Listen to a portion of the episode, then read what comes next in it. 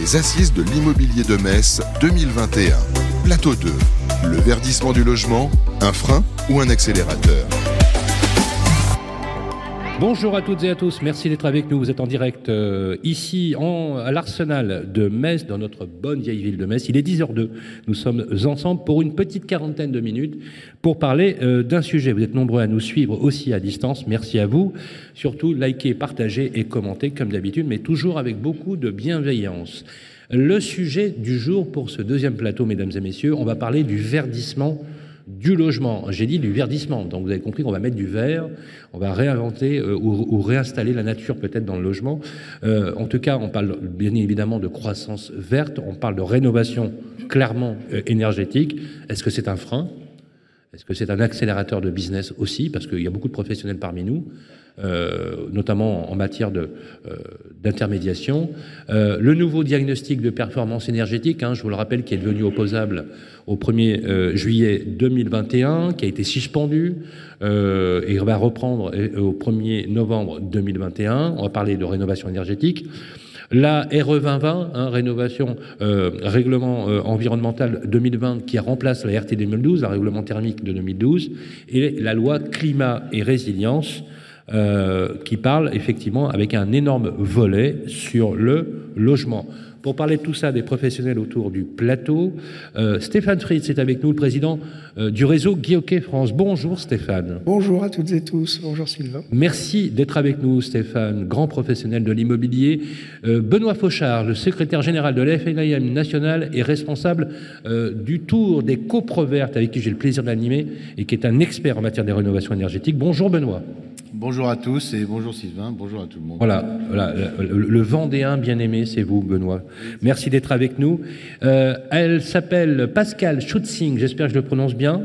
Voilà, étudiante en Master 2, Management et Développement de Patrimoine. Comment ça va, Pascal? Ça va bien, merci. Bonjour à tous. Voilà, c'est une première à, la radio et en public? Oui. Bon, on va faire de Pascal une star. Vous êtes d'accord? On va faire ça comme ça. Merci en tout cas. Applaudissements pour nos invités, s'il vous plaît.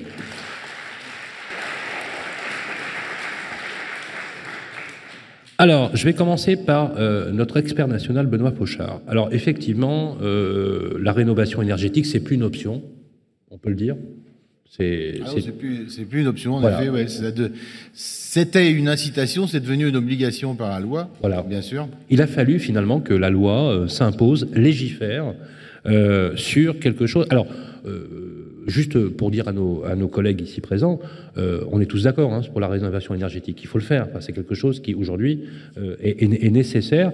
Euh, moi, ce que j'aimerais, c'est que vous nous décryptiez l'actualité justement, sur le plan de la rénovation énergétique, qu'on y voit un peu plus clair entre la RT 2012, la RE 2020, et enfin cette, cette loi climat et résilience. Et on abordera bien sûr la dent creuse de ces dernières semaines, c'est-à-dire le problème du DPE avec les problèmes qu'il a posé dans le moteur de calcul. Vous en avez parlé un petit peu avant. Ce qu'on peut dire, en résumant euh, assez rapidement, c'est que sur le logement, au niveau technique, c'est le neuf qui fait euh, évidemment la locomotive et la locomotive par rapport aux nouvelles réglementations, donc énergétiques et euh, thermiques. Et puis la dernière, qui est une nouveauté, c'est l'ARE, tu l'as souligné, c'est une réglementation environnementale, donc décarbone, décarbonation à tout va, etc. Euh, on peut être contre ou pour, de toute façon, euh, c'est comme ça. Et donc, euh, toute l'industrie française suit au niveau technique, etc. le sujet frein ou accélérateur, parfois, à force de mettre des accélérations, il faut aussi que toutes les filières derrière suivent. Le gros changement entre la RT 2012 et puis RE 2020, c'est le changement de paradigme au niveau des énergies. La suppression des énergies fossiles, c'est-à-dire qu'on interdit, en gros, le gaz, le fioul, évidemment, mais le gaz, alors que, et donc au profit du tout-élec, alors que la RT 2012, donc c'est quand même très très récent, favorisait le contraire, c'est-à-dire le gaz au lieu d'électricité. Et donc ça, c'est un vrai changement de paradigme au niveau du neuf, évidemment qui a des conséquences sur le logement ancien en termes de rénovation et sur les DPE, le calcul des DPE. On en reparlera après, mais c'est vrai que cette accélération, elle est, elle est fondamentale. C'est intéressant ce, que tu dis, Benoît, parce que en fait, tu fais un lien avec la baisse dramatique, je dis bien dramatique, de la production de logements neufs. Bien sûr. Euh, alors, je ne sais pas s'il y a des promoteurs dans la salle, mais euh, ce qu'on sait, c'est que la, la RE 2020, en arrivant subitement ici, enfin subitement, elle a été étudiée, etc., mais c'est une augmentation de toute manière des prix qui tombe en même temps sur l'augmentation des matières premières, et donc ça pose un vrai problème sur la filière. Et puis la deuxième chose aussi, c'est que les filières, il faut qu'elles s'adaptent au tout-élec, et donc au, au PAC, etc., et donc au détriment des chaudières gaz et tout. Et c'est vrai que les filières ont été construites sur le chauffage euh, euh, gaz et tout, etc. Enfin bon, euh, Ouais, c'est un changement au niveau, de, au niveau de la filière bâtiment qui est relativement important. Ouais, sans On n'est pas dans compter le le- bâtiment, mais c'est important pour nous. Sans compter euh, qui produit de l'électricité. C'est-à-dire qu'en fait, produire de l'électricité, par exemple, avec des énergies renouvelables ou le débat sur le nucléaire, c'est un vrai sujet, ça aussi. Euh, on voit bien que l'impact, finalement, au niveau euh, de- du, du logement, euh, recouvre plusieurs, euh, plus- plusieurs ré- ré- réalités. J'aimerais que tu nous dises un mot sur, justement, le- la tournée des coprovertes. Euh, tout à l'heure, on l'a évoqué, juste pour expliquer à ceux qui nous écoutent, c'était quoi les coprovertes pourquoi on a lancé des programmes de, formation? Ce qui est important euh, dans nos métiers, c'est justement de, prendre à bras le corps ce sujet. C'est plus une question de choix, on l'a dit, puisque en termes d'incitation, c'est devenu une obligation. Et donc, euh, ben, vous tous euh, qui êtes dans la salle et moi et nous tous, agents immobiliers, on est obligés de prendre ce sujet. Prendre ce sujet, ça veut dire se former automatiquement sur le bâtiment, sur les réglementations thermiques, environnementales et autres, sur la rénovation énergétique et la rénovation globale. Il ne faut pas laisser à d'autres le choix d'être dans la maîtrise d'ouvrage ou maîtrise d'œuvre. On n'est pas maître d'œuvre, on est mandaté par le maître d'ouvrage, donc on devient un peu le maître d'ouvrage de nos biens, que ce soit dans la transaction, l'administration de biens ou la copropriété, syndic de copropriété, on doit se former. Et donc ça, c'est indispensable pour appartenir à, au monde un petit peu du bâtiment et euh, de l'ingénierie. Il faut comprendre les, messages et tout qu'on nous donne pour rassurer nos clients et pouvoir leur parler avec des mots simples et tout. C'est un petit peu comme le médecin, hein, qui en, on va chez le médecin, s'il si, vous explique avec des mots compliqués, on en ressort encore plus malade. S'il nous rassure, on va beaucoup mieux, même avant de prendre ses médicaments.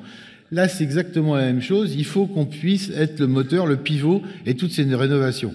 Même si c'est difficile, même si les obligations, elles sont là, il va falloir qu'on vive avec, mais en même temps, on fait tout au niveau syndical, au niveau des FNIM, et Jean-Marc l'a rappelé tout à l'heure, pour les modifier, pour les adapter, pour qu'elles soient quand même, euh, je dirais, euh, l'obligation, il faut qu'on puisse le vivre. Quoi. Quand on met un accélérateur, il faut aussi qu'on ait tous les moyens pour faire.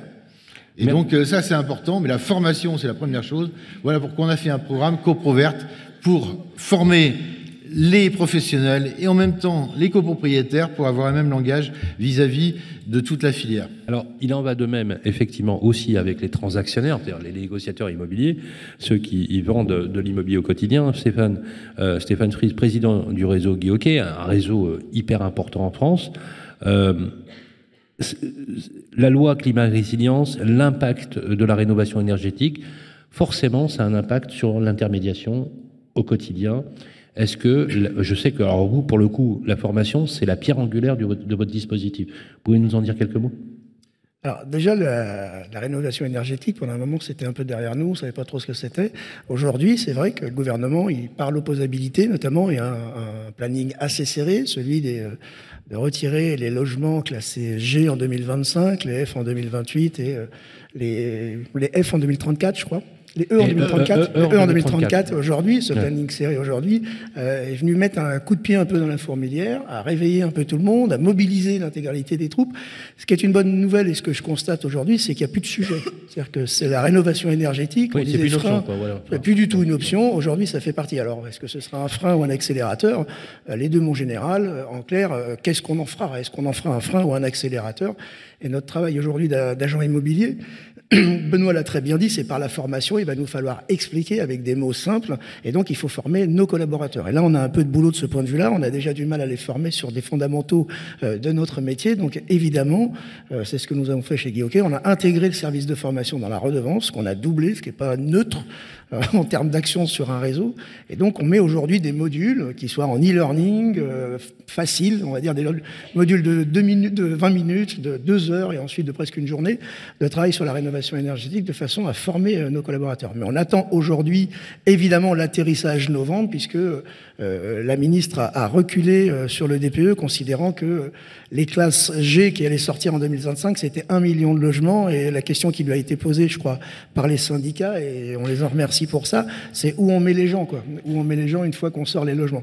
Donc on a des vrais sujets aujourd'hui de planning, d'opposabilité. Il y a des vrais sujets qui doivent atterrir d'ici la fin de l'année. Mais évidemment, euh, notre rôle à nous, c'est d'accompagner un acheteur ou un vendeur, un acheteur pour bien acheter quelque chose de déjà rénové ou de négocier sa partie de rénovation euh, dans son achat, et au vendeur, soit de l'anticiper pour vendre plus cher et faire les travaux lui-même, soit savoir qu'à un moment donné, il va devoir, par l'opposabilité, il va devoir euh, euh, faire les frais de la négociation, en tout cas de la rénovation sur son bien. Alors, vous avez rappelé, Stéphane Fries, vous avez raison de le faire parce qu'il faut quand même qu'on vous indique, ça veut dire quoi un DPE opposable, en fait?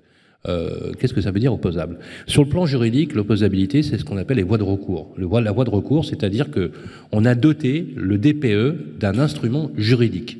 A qu'on peut exercer, hein, vous me dites Benoît si je me trompe, on peut exercer un recours grâce au fait qu'on a doté, le DPE d'un élément. Concrètement, ça veut dire qu'un locataire ou euh, un propriétaire qui se porterait acquéreur peut demander euh, quelque chose en contrepartie. Est-ce qu'on peut je, je, alors je caricature un peu, mais est-ce que je peux demander la nullité de la vente? Est-ce que je peux remettre en, cause mon bail de location si je suis locataire? Si le DPE ne correspond pas effectivement euh, à ce qui a été prévu dans le cadre euh, de ce cadre, à la fois de la, loi climat résilience, mais aussi de l'énergie et du classement des étiquettes. Je ne sais pas si on peut casser des actes. En tout cas, c'est une vraie question et je vois bien que déjà les banquiers s'intéressent à ça dans le classement puisque ça peut influer aussi sur les prêts et la valorisation du bien au niveau hypothèque, par exemple, sur la garantie, qui peut diminuer si c'est une lettre très basse. Euh, eh la deuxième chose, pour un locataire qui se plaint, ça va plutôt être des espèces sonnantes et trébuchantes, c'est-à-dire que ça va être une compensation euh, au niveau de l'énergie dépensée. Je rappelle que tout à l'heure, il, ne peut pas geler son loyer, par exemple, disant euh, si vous rénovez pas, si vous améliorez pas le truc, est-ce qu'on peut Alors oui, oui, vous avez une réponse, Pascal? C'est différent en fait de l'opposabilité du DPE à ce niveau-là. C'est-à-dire que le fait que le locataire puisse demander une réduction de loyer, ou enfin tourner vers la justice pour une réduction de loyer, ou une, euh, un arrêt des loyers euh, pour que les travaux soient faits, c'est lié au fait que le, le, critère DPE va devenir un critère de décence. Donc c'est ce dont parlait Stéphane. C'est différent de l'opposabilité du DPE, qui fait que si en fait l'information qui est fournie par le diagnostiqueur est erronée, dans ce cas-là, c'est dans ce cas-là que l'opposabilité a lieu. Donc l'opposabilité résulterait en fait de fausses informations entre guillemets. C'est hein. ça, d'une mauvaise estimation. Ou d'une voilà, je vais pas dire fausse, on va dire d'une mauvaise estimation. Oui, ben alors là, c'est une, une, galère totale parce qu'effectivement, depuis le 1er juillet, c'est une catastrophe. Hein. C'est une vraie catastrophe, mais il euh, ne faut pas le répéter. Voilà, Emmanuel. on est mal, on est mal. C'est quand même la première fois. Il n'y a personne de l'État ah, ici, je suis tranquille. On est à Metz, c'est bon. Mme Margon, si vous nous écoutez. Mais c'est la première fois que l'État lance quelque chose et euh, se rétracte quelques mois après.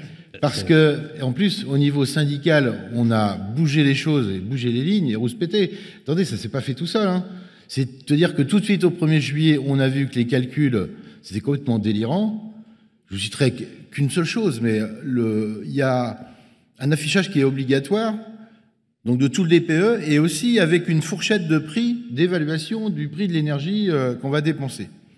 J'avais une maison qui dépensait, euh, moi que je savais puisque je payais l'énergie, 1500 euh, euros par an. Avec le nouveau DPE que j'ai fait là dès le 1er juillet, j'étais entre 4600 et 6000 euros. si vous affichez ça dehors, c'est pas sur votre vitrine ou sur un journal, personne va prendre la maison. Enfin, faut être ou faut être fou, quoi, je sais pas. Mais bon, donc euh, les calculs, euh, c'était complètement à côté de la plaque. Alors que l'ancien calcul sur les DPE était juste, lui, il comprendre quelque chose. Alors moi, je suis pas un spécialiste. C'est vrai qu'on a analysé le moteur de calcul et autres. Il y avait des espèces de coefficients en gros, pour euh, un mur de pierre, il fallait avoir un mètre de mur de pierre, c'est-à-dire un château fort, jusqu'en haut, pour que le haussmanien il soit bien classé. Sinon, à 50 cm, il y avait un coefficient de 2,5 et donc pas d'isolation. Et donc là, ça lui mettait un chiffre G. Donc ce que disait Jean-Marc tout à l'heure, en fait, tous les logements à Paris sont en F et G. Parce que les Haussmanniens, euh, ils sont en pierre. surtout qu'en plus, les problèmes de rénovation par l'extérieur, l'adjoint au maire de Paris, ah, Manuel Grégoire, a carrément affiché la couleur en disant il n'y aura pas de rénovation par l'extérieur. Alors Pascal, justement, euh, étudiante en master 2, management et développement de patrimoine, euh, petite revue d'actualité sur justement loi climat et résilience qui va imposer. Il faut quand même, faut quand même replacer les choses dans le contexte. Euh, Benoît, 2025, 2028, 2034. on, fait quoi pour loger les gens après? Déjà, déjà, déjà qu'il manque à peu près les euh, comme on dirait. Euh, on n'y arrivera pas parce que, alors, je suis extrêmement positif, contrairement à mon président. J'ai la gueule de bois parfois, mais c'est pas du tout avec la rénovation énergétique. Non, ce serait plutôt avec un moelleux. Euh, et, et comme c'est un accélérateur, on va perdre beaucoup de points parce que gueule de bois puis accélérateur, on n'a plus de points. Bon, bref, ce que, ce que je voulais dire, c'est que l'être G déjà, c'est un sacré palier. Ça veut dire qu'il faut les passer de deux, échelles de plus, hein, d'accord et, eh oui. et donc ça, c'est compliqué à faire. Déjà, quand l'État dit euh, on va passer tous les logements en A ou B, il faut, vraiment qu'il vienne nous expliquer comment faire. Hein. Euh, donc ça, ça va mettre quelques années. Et ce qu'on n'était absolument pas d'accord enfin, au niveau de la fédération, de la FNIM, c'est de dire, attendez, il faut nous laisser des paliers pour le E. Parce que si on gagne deux places, on saute de la lettre G à à E, c'est déjà pas mal, ou D, mais E, il y a encore beaucoup de logements. À chaque fois, c'est des millions de logements hein, quand même. Dès 2034, si on a fini de rénover en 2028, qu'il faut s'y remettre en 2034, là, c'est pas possible. Donc, on avait demandé à repousser en 2040. Par contre, c'est vrai qu'on n'a pas été écouté. Mais le, le, lettrage E en 2034, le pousser vers le, vers le A, à mon avis, c'est inaccessible. Mais c'est absolument irréaliste. Alors justement, euh, Pascal, avec euh, justement ces, on voit bien que la loi, finalement, a, répondu aux attentes et aux usages avec la transformation énergétique et euh, l'impact sur l'environnement. On voit bien que l'immobilier, pour quand même le rappeler, l'immobilier, la construction, c'est le deuxième émetteur de carbone au monde après, euh, après le transport. Alors, euh, est-ce que vous pouvez nous donner un petit peu décrypter notre actualité justement sur à la fois, alors quand on parle de verdissement du loyer, du logement, on parle d'impact euh, ou de croissance verte ou de, ou de, green value comme on dit en anglais, de valeur verte. Est-ce que vous pouvez nous, décrire un petit peu et nous faire un, petit peu l'exégèse de, tout cela? Euh, alors pour revenir sur la, loi climat et énergie, en fait, comme, comme on vient de l'expliquer, passer tout en, A ou B à horizon 2050, ça nécessite bah la rénovation de 700 000 logements par an, ce qui est énorme. Et en France, en général, il y a une grosse différence entre une vraie rénovation, à savoir une rénovation globale qui porte sur six postes, à savoir l'isolation des murs, du toit, du plancher bas, eau chaude, sanitaire, euh, chauffage, les menuiseries, la ventilation, plus toutes les interfaces qui garantissent l'étanchéité à l'air et également euh, la continuité de l'isolation. Ça, en France, sincèrement, on ne sait pas faire. Et en règle générale, quand les gens disent qu'ils ont isolé ou rénové leur maison énergétiquement, ils ont changé la chaudière et les fenêtres. Pourquoi on sait pas Il y a très peu d'entreprises qui sont, qui sont agréées euh, RGE global. Il y en a une soixantaine en France. Eh oui. 60 oui. 60 avec le label RGE. Alors, RGE, ça veut dire. Y a, eh, RGE, ça veut dire. Y a, euh, euh, reconnu garant de l'environnement, c'est ça? Avant, c'était Grenelle et ça a changé. reconnu garant de l'environnement. Donc, c'est en fait le RGE ça va se durcir, mais en gros, c'est une formation si sur compris Pour une, si j'ai bien compris, pour une entreprise, c'est le Graal il que quand tu as le label RGE, tu es, à la gorge de chantier, quoi. C'est ça? En fait, c'est devenu quasiment obligatoire. Tout ce qui est ma prime rénov, par exemple, ça passe par des entreprises RGE, donc tout le monde se met dans l'RGE. Mais il faut savoir que le RGE, c'est quatre, journées de formation avec énormément de calculs thermiques, etc. Et qu'il soit maîtrisé ou pas, le label, il est, donné à la fin. Par contre, il y a des, donc il y a beaucoup de problèmes dans c'est pour ça, c'est ce qui fait aussi que les gens ont beaucoup peur de se lancer dans des travaux de rénovation parce qu'ils ont peur justement de la qualification des entreprises. Et un second problème, c'est la coordination de ces entreprises. C'est-à-dire que six entreprises qui vont intervenir chacune sur leurs six postes, mais qui ne sont pas coordonnées, n'assurent pas une étanchéité à l'air ni une continuité bah, Il faudrait faire euh, un BIM adapté, non? Un Building Information Model. Oui, mais encore faut-il avoir des entreprises qui sachent euh, gérer ça. Eh oui, déjà, il faudrait qu'ils aient un ordinateur, ce serait bien. Non, mais je déconne. Non, mais, euh, Stéphane, tu voulais rajouter on, voit bien aujourd'hui le planning qui a été fait à la même si sur 2040 euh, pour les E, j'entends, mais c'est presque 15 ans. Donc on a euh, aujourd'hui, surtout notre vrai sujet, c'est léger à 2025. C'est là, euh, sur les 4,8 millions de logements, les passoires thermiques aujourd'hui, on parle d'un million de sorties à 2025, horizon 2025. là, on parle aujourd'hui de la pénurie de matières premières. oui, je pense. sinon, ça va être un choc terrible. Bah, et je pense qu'ils ont pris conscience de ça, de dire déjà, un, où on loge les gens déjà, et puis de sortir un million de logements, et puis la difficulté, euh, tu viens d'évoquer Pascal, la difficulté, les matières premières, la pénurie, l'augmentation des tarifs, et puis la rareté des entreprises en capacité de pouvoir le faire. Donc ça, ça va être un vrai sujet. Donc on voit bien qu'aujourd'hui, le planning, il a été fait à l'âche, et en plus, on vient y mettre une opposabilité. Euh, toi, tu disais, c'est la première fois que le ministre recule. Bah, j'ai dit, bah, bravo, c'est bien que le ministre elle recule. C'est plutôt euh, preuve d'intelligence de, ce point de vue-là et de dire qu'aujourd'hui, elle va revoir sa copie. Elle vous a entendu, elle nous a entendu. Je trouve que c'est une bonne chose. On va voir maintenant l'atterrissage en novembre.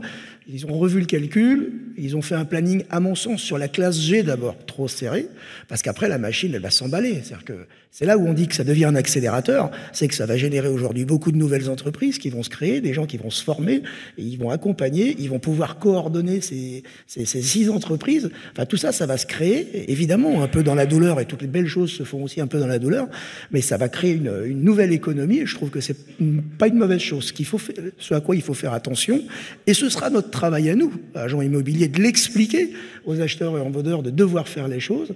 Euh, ça va être notre travail. C'est surtout la classe G. Moi, pour moi, c'est la classe G en 2025. C'est sur ce sujet-là qu'il faut se porter tout de suite parce qu'après, la mécanique, elle va, elle va s'embarquer. On ne sera pas en 2025 dans l'état dans lequel on est aujourd'hui. Alors, je voudrais qu'on continue avec. Ce sera amélioré. Avec vous, Pascal, sur euh, le, sujet des, de la gestion d'actifs aussi, parce que on, le voit bien. Alors, alors il y a, a aujourd'hui une très forte détention patrimoniale euh, de la résidence principale par les Français, hein, euh, ce qui quand même casse un peu le mythe euh, du Français multipropriétaire, quand même, faut le dire. Mais quand même, on voit bien que sur des allocations d'actifs, de, par exemple d'investisseurs institutionnels, l'impact énergétique, il est réel. C'est-à-dire qu'il n'y a plus de dépenses qui sont faites sur des actifs s'il n'y a pas aujourd'hui une prise en compte de, de la rénovation énergétique. Est-ce que vous pouvez nous décrypter un petit peu la loi climat et résilience, les effets de cette loi sur l'écosystème de l'immobilier? Moi, j'ai travaillé plus spécifiquement sur la, problématique des propriétaires bailleurs. Euh, donc en fait, si on, voit le, fameux, le, fameux, critère de décence de, classe DPE de E à G qui, va qui, va de, enfin, qui vont devoir disparaître du, parc locatif à horizon 2034, on est quand même sur 3,6 millions de logements. donc on est sur euh, près de la moitié du parc privé. Euh, excusez-moi Pascal, vous avez parlé de décence. décence. Tous les mots ont un sens. Critère de décence, ça veut dire qu'on suppose un logement G devient indécent. Voilà, c'est ça que je voulais vous en Et à horizon 34, 2034, euh, un logement E devient indécent. Les mots ont, du sens. C'est important ce qu'on ce qu'on dit parce que je peux vous dire que c'est quand même pas évident. Je, je, euh, je, je déplore aussi qu'il n'y ait, pas, ait pas assez de paroles prises justement sur ces mots. Ces mots-là ont d'importance. Donc clairement, c'est affiché par le. C'est un critère de décence. C'est un critère de décence. Je, vous laisse continuer. Donc ça concerne la, moitié du parc locatif euh, privé en France. Euh, on estime avec les augmentations aussi d'énergie qu'il va y avoir. La moitié du parc locatif Privé en France. Ah, mais c'est une catastrophe annoncée, ça. C'est énorme. Sachant que pour passer deux classes, deux, faire deux sauts de classe, l'enquête euh, qui a été réalisée par l'ADEME a montré qu'il fallait intervenir au minimum sur 3,4 postes. Donc ah, changer la, chaudière et ah, changer les menuiseries, ça va pas permettre de, passer d'une classe G à une classe E. Hein, ouais, ouais, non, non, non, mais, je, non, mais euh, Benoît, il y a 50 ans de chantier là. Il y a un gros enjeu. Il y a un gros chantier, et puis notre boulot, c'est de, de s'adapter. Enfin, on n'a pas le choix parce qu'il y a une loi, donc euh, on n'a pas le choix, et en même temps de mettre des principes de réalité. Donc les principes de réalité, on les met au niveau politique dans un problème de logement en France, parce que c'est simple, hein, si, euh, il faut rénover et puis on met les gens dehors, et en plus il faut travailler en milieu occupé, etc. Enfin bon, il y a plein de règles euh, importantes, mais il y a un principe de réalité qu'on doit rappeler euh, aux politiques. On n'est pas écologiste, on est agent immobilier, et on loge les gens. Donc, euh, ok pour la rénovation globale, énergétique, tout ce que tu veux, respecter la loi, mais il faut qu'on ait les moyens de faire.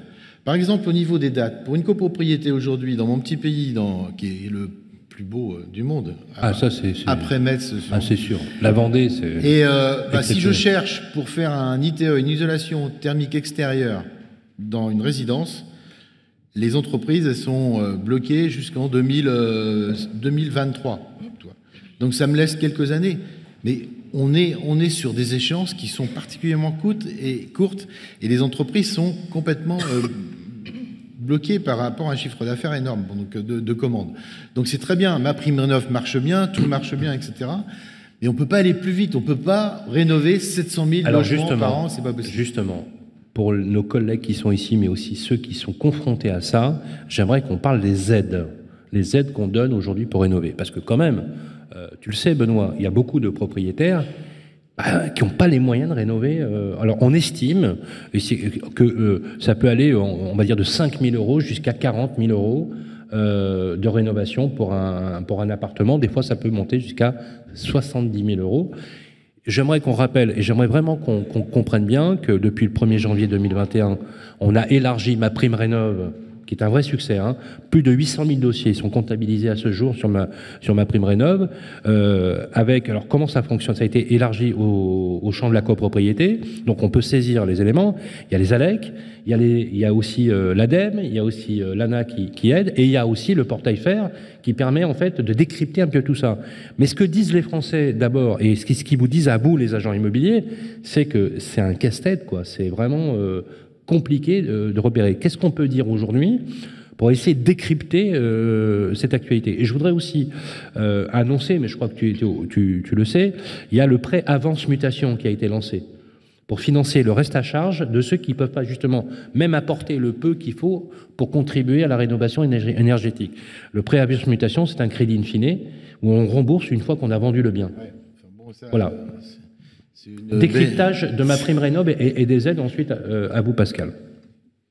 C'est à Pascal ou à moi que tu... Ah, ah, d'abord toi, voilà, ensuite Pascal. Euh, bon, euh, les aides, ça restera compliqué, déjà. Ça sera toujours compliqué, mais c'est pour ça qu'on a un rôle aussi, alors avec les ADIL, avec les ALEC, pour rassurer, parce que partout, il y a des aides d'État, il y a des aides donc avec l'ANA, il y a des aides aussi locales. Donc euh, tout ce petit monde et tout, euh, c'est comme un peu le, tout ce qui est fiscal, etc. Ça change tous les ans. Euh, malheureusement, nous, ce qu'on réclame, c'est un, une pérennité des aides au niveau étatique. Donc ma prime rénove, ça c'est bien parti. Oui, ça a été élargi jusqu'à, ça a été prolongé jusqu'à 2023. Bah, jusqu'à ce qu'ils aient de l'argent encore, quoi. Hein. donc ils en remettent un petit peu au pot. Donc ça c'est très bien. Mais ma prime rénove, ça, ça, ça marche de toute manière. Et donc après, c'est toutes les aides locales et tout, euh, au niveau des EPCI, au niveau des métropoles. Alors, je sais pas ce qui se fait ici, mais euh, j'ai fait, on a tourné dans beaucoup de villes, euh, tu le sais, Sylvain. Dans, à chaque région, ses spécificités locales et ses aides locales. Des fois, ça se cumule, des fois, ça se cumule pas. C'est, des fois. La plupart du temps, ça se cumule, mais ça reste compliqué pour les gens à comprendre. Ouais, ça reste compliqué. C'est pour ça qu'il faut qu'on soit aussi des moteurs. Alors, euh, je suis pas dans l'ingénierie financière, mais il est aussi important d'expliquer les aides que les travaux, parce que les travaux, de toute façon, il faut les financer. Et donc, il faut rassurer les gens dans une copropriété, par exemple, les rassurer sur un financement le plus euh, franc possible et qui soit le plus large possible, qui soit applicable à tous. Et après, les gens font des choix. Ils ont le choix entre un prêt, par exemple, l'éco-prêt à taux zéro, qui a été relancé. Euh, ils ont le choix, parce que ma prime rénov va être différente suivant les revenus et tout, sauf en copropriété, justement. On l'a obtenu pour qu'il y ait une aide spécifique, globale et la même pour tous les copropriétaires, quels que soient leurs revenus. Donc il y, a, des choses intéressantes qui ont été créées quand même, euh, bon, même si on a appuyé beaucoup pour que ça soit intéressant pour tous. Mais ça restera compliqué de toute manière, et donc il faut une vraie étude financière au départ par rapport aux travaux.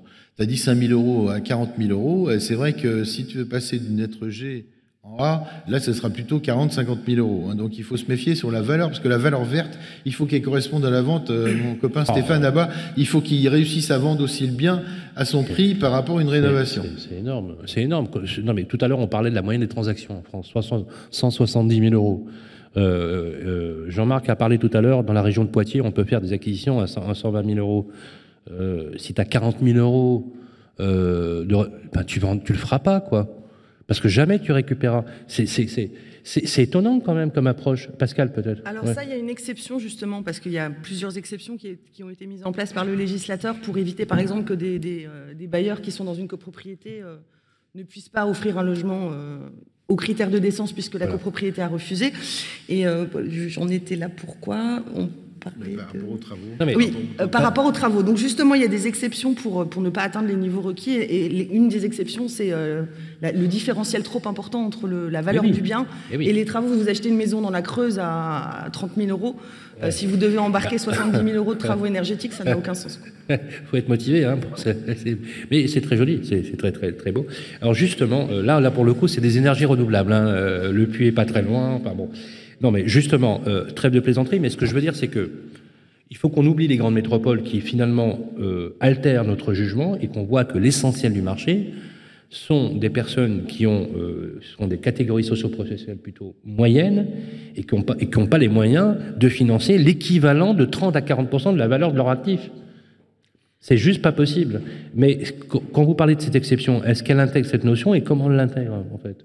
Ben, en fait, ça, on va voir euh, à l'application encore. On n'y est pas encore. Ça fait partie des exceptions, comme les, par exemple les, patrimoines architecturaux, les maisons à colombage euh, à Strasbourg qui sont remplies du, du sol jusqu'au comble. Faire une isolation, c'est quand même super compliqué.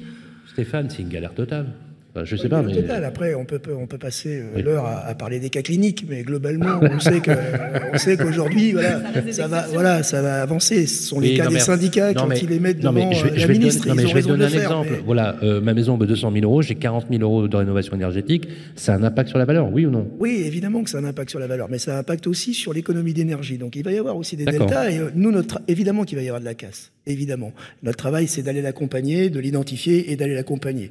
Vous parliez des travaux tout à l'heure. Je pense que ce sera le travail des boîtes de rénovation énergétique euh, aujourd'hui d'expliquer ça aux clients et peut-être même d'aller chercher les aides. Et ils vont se spécialiser, à mon sens, sur ça pour accompagner demain nos clients. Cette chose, c'est pas mise en route là encore. Il va falloir qu'elle se mette en route. Elle va vivre et elle va s'améliorer de mois en mois. On peut compter sur ça. Donc euh, le ventre mou, on va dire que globalement, on aura certainement, évidemment, des travaux qui vont augmenter le prix du bien euh, mais de la même manière, il y a une économie d'énergie. Donc il y a un effet de vase communicant qu'il va falloir faire dans le temps, au travers des crédits, des travaux. Et tout ça, il va falloir le faire vivre pour pouvoir le faire atterrir. Aujourd'hui, on la parle compensation, les économies d'énergie pourraient compenser euh, ce qui pourrait apparaître comme une perte de valeur ou un investissement un peu. Je ne sais pas si elles compenseront. Encore une fois, j'ai pas de, je ne sais pas comment ça va atterrir. Il va falloir le vivre. En revanche, ça va atténuer de facto, puisque aujourd'hui, on sait très bien que quand on rénove et qu'on isole un bien, eh ben, on paye beaucoup moins d'énergie dans le temps. Donc tout ça, ça va être un équilibre. Je pense qu'il y a pas mal de biens qu'on va passer de l'autre côté pour contribuer justement à, ce vrai grand projet sociétal, qui n'est pas un projet que professionnel, un vrai projet sociétal. On est tous d'accord ici dans la salle, je pense. C'est 25% des gaz à effet de serre. Le bâti, il faut clairement s'en occuper pour le bien de la planète. Donc ça, moi j'ai enfin, constaté que tout le monde était d'accord sur ce sujet-là. Donc on va devoir accompagner, un, les travaux vont pouvoir aider, compenser. Deux, il y a l'économie d'énergie qui vient derrière. Et trois, je pense que ça va se faire, ça va se faire dans le temps et ça va s'accompagner. Et c'est là où je dis que le planning DG à 2025, euh, quand on sait que les entreprises sont pas au rendez-vous, les matières premières non plus, et que ça va un peu vite, euh, voilà. Donc mais aujourd'hui, je pense que c'est un vrai beau projet. Et, dans la question qui est posée accélérateur ou frein, c'est ce qu'on va en faire. Quoi. Je pense qu'on peut en faire quelque chose de bien à terme. En revanche, il y aura de la casse, c'est une certitude. Et on peut parler des mm. cas cliniques ici tout de suite. Évidemment qu'il y aura de la casse. une maison à 30 000 à Guéret euh, qui a 40 000 bah de travaux, euh, mm. voilà, c'est caricatural, mais c'est vrai. Oui. Ah, il vaut mieux la casser pour euh, en faire une. Oui, bah oui, mais, c'est exactement ce que, ce que j'avais posé comme question. Pascal. Qui seront intéressés par ce côté rénové et qui n'auront pas, pas, envie d'acquérir une maison à 30 000 euros pour s'engager dans des travaux. Hein. donc, Alors, ça peut aussi donner un, un vrai plus au bien, mais encore faut-il avoir les moyens de le faire. Tout à l'heure, euh, Benoît, tu as, évoqué euh, l'éco qui est finalement une tournée pédagogique. Hein. Moi, j'ai eu l'honneur de, le faire avec toi euh, sur l'ensemble des territoires. Il y a eu un accueil au niveau des métropoles qui est vraiment extraordinaire. J'ai trouvé, on a constaté la même chose, une vraie, un vrai engagement des politiques. Mais ce qui m'a frappé le plus, c'est l'engagement des professionnels euh, tous tes relais que tu as dans toutes, les, régions, il y en a ici qui sont parmi nous, euh, clairement engagés. C'est plutôt bon signe hein, pour la profession. Ah mais, alors oui, il faudrait pas que vous ayez que des mauvais signes en sortant. C'est clair qu'il n'y a que des bons signes, parce que là on parle des points chauds mais il y a plein de bons signes. Alors, premièrement, les coprovertes, par exemple, en formation, il y a eu plus de 3500 syndics qui sont formés. Énorme. Ce qui est énorme euh, au niveau de notre fédération, avec aussi, euh, c'était ouvert à d'autres euh, fédérations. Hein. Donc, et on va continuer dans les années prochaines à continuer à faire des formations sur le sujet. C'est extrêmement important de, de, continuer, de travailler, quelles que soient les dates, les obligations et autres. De toute façon, on est dedans. Et donc, il faut se former. Et on est quand même le pilier. Moi, je rappelle, euh, en tant qu'agent immobilier qu'il faut rester le pivot. On est le mandataire du client et donc le mandataire de son patrimoine, et ça c'est extrêmement important. Il ne faut pas laisser à d'autres. Et je vois beaucoup de, créer, de création de nouvelles professions, tu vois, euh, des syndics plus, euh, qui sont souvent syndics moins d'ailleurs, mais ou, de plateformes, tu veux dire? Ouais, Par exemple, tu vois, des, des super, des super coachs euh, ou d'accompagnement de travaux, etc., etc. on est là, nous, c'est notre job, c'est notre vrai job de demain, et je pense que l'accélérateur, je serais d'accord avec Stéphane pour dire que c'est un une accélération aussi, et que c'est des honoraires aussi derrière. C'est-à-dire qu'à partir du moment où on conseille et on travaille pour nos clients, c'est des honoraires au niveau du syndic, c'est des honoraires au niveau de l'administration de biens, et c'est plus de transactions, plus de confiance au niveau d'un tiers de confiance que doit devenir sur ce sujet l'agent immobilier, l'administrateur de biens et le syndic de copropriété. Donc pour moi, c'est un, vrai paradigme, nouveau paradigme aussi sur notre profession, et on peut pas le louper. J'avais un copain tout à l'heure qui me disait, euh, qui s'appelle Julien, qui disait, toi, tu as eu du bol parce que euh, il y a dix ans, quand tu t'es mis dans ce sujet, euh, personne n'y croyait trop. Et aujourd'hui, c'est devenu à la mode. Et c'est vrai qu'on m'appelait géant vert, maintenant c'est petit vert, mais ce qui est quand même important, c'est qu'aujourd'hui, on peut pas se séparer de ce sujet. C'est la rénovation globale, c'est la rénovation. J'entendais la, la, dame qui était là, c'est pas vrai. Les propriétaires rénovent leur logement. Ils travaillent sur leur logement les, gens qui qu'on gère en gestion et tout, ils font du boulot. Au niveau des syndics, il y a du boulot qui est fait. Il y a de la rénovation. Il suffit de, de tourner dans les villes pour le voir. Donc le boulot se fait aussi. On est engagé. Les agents immobiliers sont des gens engagés et ils font le boulot. Et ils vont faire le boulot encore plus. Et il faut arrêter aussi d'appeler les passoires énergétiques. Moi, je dis souvent, putain, on est dans la vaisselle, on traîne des casseroles avec des passoires. Putain, dans la loi, c'est des logements énergivores. Et notre boulot, c'est d'en faire des logements qui soient moins énergivores au profit du client, qui a un bien-être aussi dans le logement. Et ça, c'est notre boulot de tous les jours. Tous les jours, on fait ça. Oui. Il faut arrêter de critiquer, de taper sur les agents immobiliers, les administrateurs de biens et autres. Voilà. c'est un beau métier qu'on a. Voilà. Et à la limite, à la limite, euh, on n'a pas entendu la loi pour que justement cette dynamique. Mais évidemment qu'on n'a pas, on n'a pas attendu la loi. La loi nous pousse, elle pousse une société à aller plus loin vers une responsabilité RSE. Mhm. Stéphane, tu l'as dit évidemment. Il y a les gaz à effet de serre, tout ça. Je veux dire que tout ça, l'origine aussi, il faut remonter, c'est la Convention citoyenne. Hein. Donc c'est nos collègues et tout qui ont poussé, ils voulaient pousser encore plus loin. Non, un peu limité parce qu'il faut pas, voilà. Donc on va un peu trop loin avec l'État, mais la Convention citoyenne, c'est encore aller plus loin. Donc euh, évidemment euh, qu'il faut aller vite, loin et tout, et qu'il euh, faut arrêter la fonte des glaces et tout, etc. Mais bon, on n'est pas tout seul non plus dans ce métier. Pascal, en conclusion, ce qui est en train de se produire et donne des signaux à la fois positifs et bien sûr des, des, des, interrogations, mais quelque part, cette contrainte peut devenir une formidable opportunité pour à la fois les usagers, mais aussi ceux qui investissent. Ah, tout, tout, à fait. Enfin, c'est, on, on, a, on est en marche vers l'avenir. Après, il faut que toutes les choses se coordonnent pour euh, peut-être euh, aller plus vite. Le Grand Est travaille là-dessus, euh, notamment avec le programme Climaction pour accompagner les, les professionnels dans, dans ces démarches-là, dans cet élan. Il faut accélérer. Alors, on ne peut pas freiner, en fait, finalement. Est-ce que c'est un accélérateur ou un frein? Le, le, frein, il, on ne peut pas l'utiliser. Merci beaucoup, Pascal. Stéphane bah, C'est clairement une, un accélérateur pour nous pour répondre à cette question. Et c'est pas un accélérateur en attendant que cette nouvelle économie euh, verte de rénovation énergétique euh, vienne s'installer durablement. Euh, c'est une très très forte option pour nous tout de suite. Parce que tout de suite, il va nous falloir expliquer, c'est la possibilité, parce que vous savez très bien qu'on est vu par, par la majorité des Français aujourd'hui comme un métier où le salon est à droite, la cuisine est à gauche, 10 000 balles. Donc c'est la possibilité aujourd'hui de venir expliquer expliquer des choses et montrer notre rôle d'intermédiaire, notre connaissance, faire de nous des sachants. Et c'est ça notre option à nous tout de suite. C'est-à-dire que je pense que c'est clairement un accélérateur. Et il faut s'en emparer rapidement et se former rapidement. Merci euh, beaucoup euh, Stéphane Fritz. Euh, le plateau suivant, on va parler de la démultiplication des modèles économiques dans l'intermédiation immobilière. Ça va être un sujet extrêmement intéressant. On va parler des réseaux de mandataires, des plateformes en ligne et des modèles hybrides. Et la question qu'on va poser à nos protagonistes tout à l'heure, c'est permet-elle de répondre aux nouveaux usages et aux attentes des clients? Voilà, je voudrais remercier, un grand remercie à Benoît Fauchard, secrétaire général de la FNM nationale, responsable des coprovertes. Applaudissement pour Benoît. Merci. Merci beaucoup. Un grand merci aussi à... Ça s'est bien passé, Pascal? Voilà, Pascal Schutzing, étudiante en Master 2, Management et Développement de Patrimoine, sous vos applaudissements. Et mesdames et messieurs, je voudrais qu'on fasse un triomphe à Stéphane Fritz, le président du réseau. Merci beaucoup. On se retrouve, on se retrouve à 11h pour parler de la démultiplication des modèles économiques. D'ici là, restez dans les parages. Merci. Les assises de l'immobilier de Metz 2021.